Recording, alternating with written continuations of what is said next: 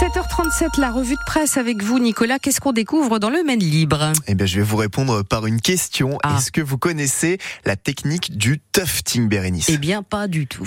Alors, c'est un procédé qui consiste à créer des tapis sur mesure grâce à un pistolet à laine. Et si je vous en parle, c'est qu'on découvre qu'un manceau en a fait son activité. Il s'appelle Babs et cet ancien étudiant en école de commerce a lâché son job il y a un an environ pour se consacrer pleinement à cette activité. Et c'est grâce aux réseaux sociaux qu'il s'est fait connaître. Il est très investi. Le tapis de 1m20 sur 1m qu'il crée en ce moment, c'est 20 à 25 heures de travail. Dans le Ouest France, qu'est-ce qu'on lit? Que du côté de Sablé-sur-Sarthe, on se mobilise. L'opération 30 000 arbres a commencé lundi à Solem. Ce sont déjà 800 spécimens qui ont été plantés. Objectif, reboiser le territoire. Et pourquoi ce chiffre de 30 000 Ah, Il n'est pas venu au hasard. Il correspond au nombre d'habitants dans le pays sabolien.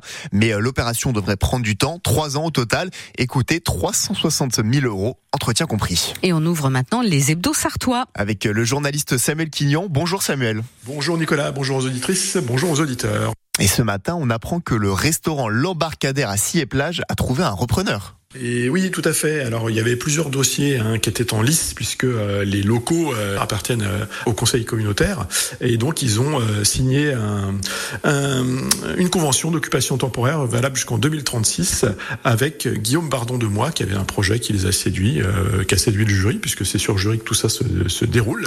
Et donc l'embarcadère euh, est repris et les travaux de mise en conformité vont pouvoir débuter et donc ça va permettre une, une ouverture, alors qui sera peut-être partielle dans un premier temps, de, lors de la prochaine saison touristique, parce qu'il y a beaucoup de travaux à faire, mais en tout cas, euh, c'est parti. Donc également, donc euh, Coco Plage pour les intimes, un Sillé Plage euh, va devenir le lac de Sillé. Euh, donc ça, c'est la, la pure dénomination euh, euh, qui a été un choix, un choix du conseil communautaire. Il, il pense que ça, que, que ça parlera plus. Bon, nous, je pense qu'ici dans le secteur, on va continuer de l'appeler Coco Plage parce que ça nous convient très bien. Merci euh, Samuel Quignon. Ouais, c'est vrai qu'on connaît Oui. hein. Coco Plage, c'est une marque, hein, Bah clairement. Bon. Merci Nicolas, À tout à l'heure, 8h. Le 7-9, France Bleu. Bérénice Bélanger.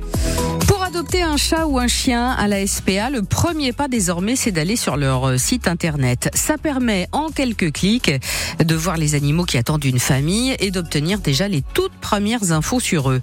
Ça permet aussi une sélection grâce au filtre.